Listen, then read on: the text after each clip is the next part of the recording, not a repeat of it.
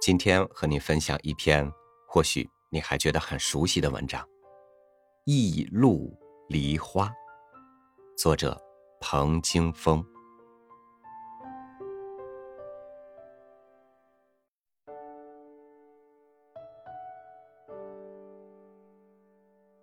山，好大的山呐！起伏的青山一座挨一座，延伸到远方。消失在迷茫的暮色中。这是哀牢山南段的最高处。这么陡峭的山，这么茂密的树林，走上一天，路上也难遇到几个人。夕阳西下，我们有点着急了。今夜要是赶不到山那边的太阳寨，只有在这深山中露宿了。同行老于是在边境地区生活过多年的人，正走着，他突然指着前面叫了起来：“看，梨花！白色梨花开满枝头，多么美丽的一片梨树林呐！”老于说：“这里有梨树，前面就会有人家。”一弯新月升起了，我们借助淡淡的月光，在忽明忽暗的梨树林里走着。山间的夜风吹得人脸上凉凉的，梨花的白色花瓣轻轻飘落在我们身上。快看，有人家了！一座草顶、竹篾泥墙的小屋出现在梨树边上。屋里漆黑，没有灯，也没有人声。这是什么人的房子呢？老于打着电筒走过去，发现门是从外扣着的，白水门板上用黑炭写着两个字：“请进。”我们推开门进去，火塘里的灰是冷的，显然好多天没人住过了。一张简陋的大竹床铺着厚厚的稻草，倚在墙边的大竹筒里装满了水。我尝了一口，水清凉可口。我们走累了，决定在这里过夜。老于用电筒在屋里上上下下扫视了一圈，又发现墙上写着几行粗大的字。屋后边有干柴。梁上竹筒里有米，有盐巴，有辣子。我们开始烧火做饭，温暖的火、喷香的米饭和滚烫的洗脚水，把我们身上的疲劳、饥饿都撵走了。我们躺在软软的干草铺上，对小茅屋的主人有说不尽的感激。我问老于：“你猜这家主人是干什么的？”老于说：“啊，可能是一位守山护林的老人。”正说着，门被推开了，一个须眉花白的瑶族老人站在门前，手里提着一杆明火枪，肩上搭着一袋米。主人回来了。我和老于同时握住老人的手，抢着说感谢的话。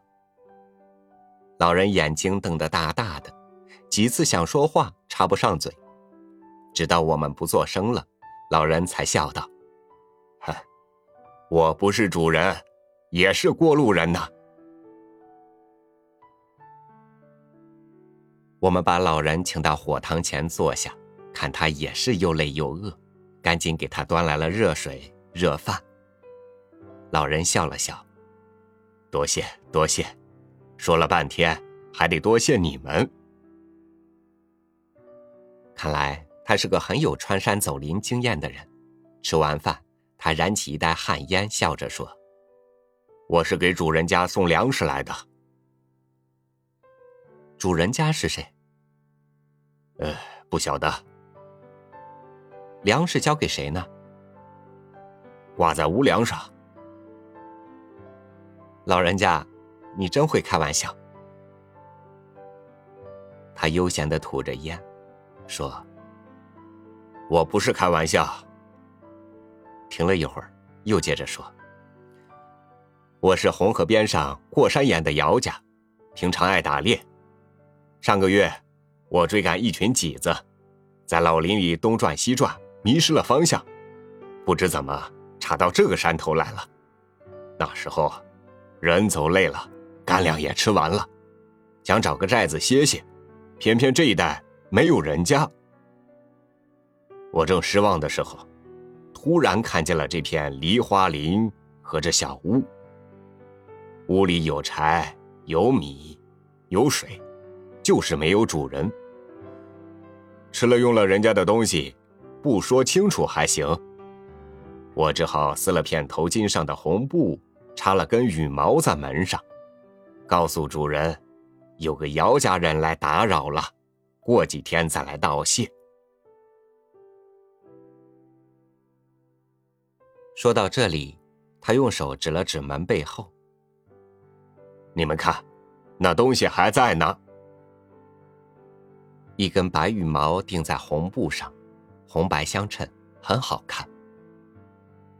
老人说到这里，停了一会儿，又接着说下去。我到处打听小茅屋的主人是哪个，好不容易才从一个赶马人那里知道个大概。原来对门山头上有个名叫梨花的哈尼小姑娘，她说这大山坡上前不着村后不挨店，她要用为人民服务的精神来帮助过路人。我们这才明白，屋里的米。水、干柴，以及那充满了热情的“请进”二字，都是出自那哈尼小姑娘的手。多好的梨花呀！瑶族老人又说：“过路人受到照料，都很感激，也都尽力把用了的柴米补上，好让后来人方便。我这次是专门送粮食来的。”这天夜里，我睡得十分香甜，梦中恍惚在那香气四溢的梨花林里漫步，还看见一个身穿着花衫的哈尼小姑娘在梨花丛中歌唱。第二天早上，我们没有立即上路，老人也没有离开，我们决定把小茅屋修葺一下，给屋顶加点草。把房前屋后的排水沟再挖深一些。一个哈尼小姑娘都能为群众着想，我们真应该向她学习。我们正在劳动，突然梨花丛中闪出了一群哈尼小姑娘。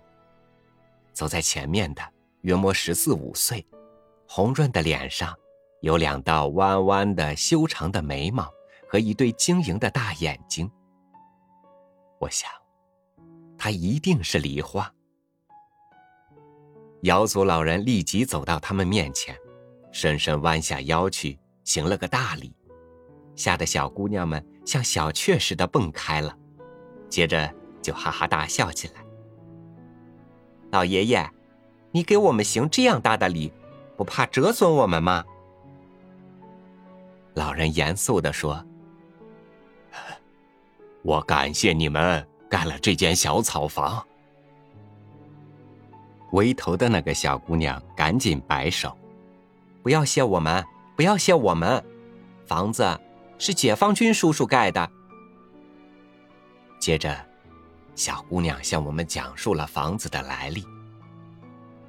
十多年前，有一对解放军路过这里，在树林里过夜，半夜淋了大雨，他们想。这里要有一间给过路人避风雨的小屋就好了。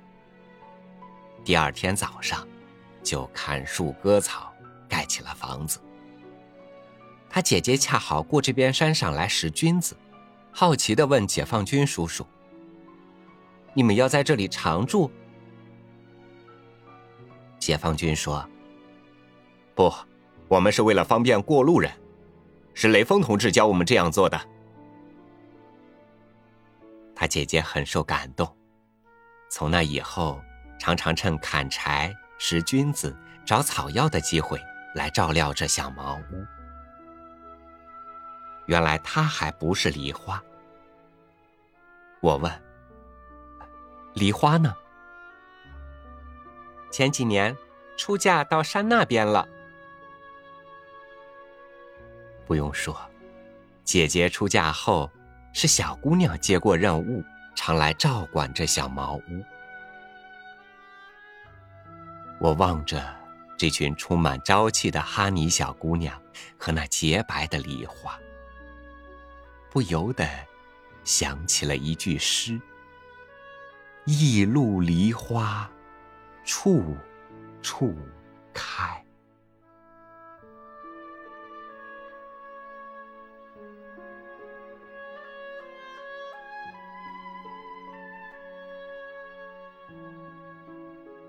这是我们中学时候的一篇课文，现在已经觉得是熟悉而又陌生了。就像那句“为人民服务”，那些以前的理所当然，而今的不解，或者是感动，可能吧。现在人人都是聪明的，人人都不愿意，人人都不愿意再做傻子了。感谢您收听我的分享。欢迎您关注微信公众号“三六五读书”，收听更多主播音频。我是超宇，祝您晚安，明天见。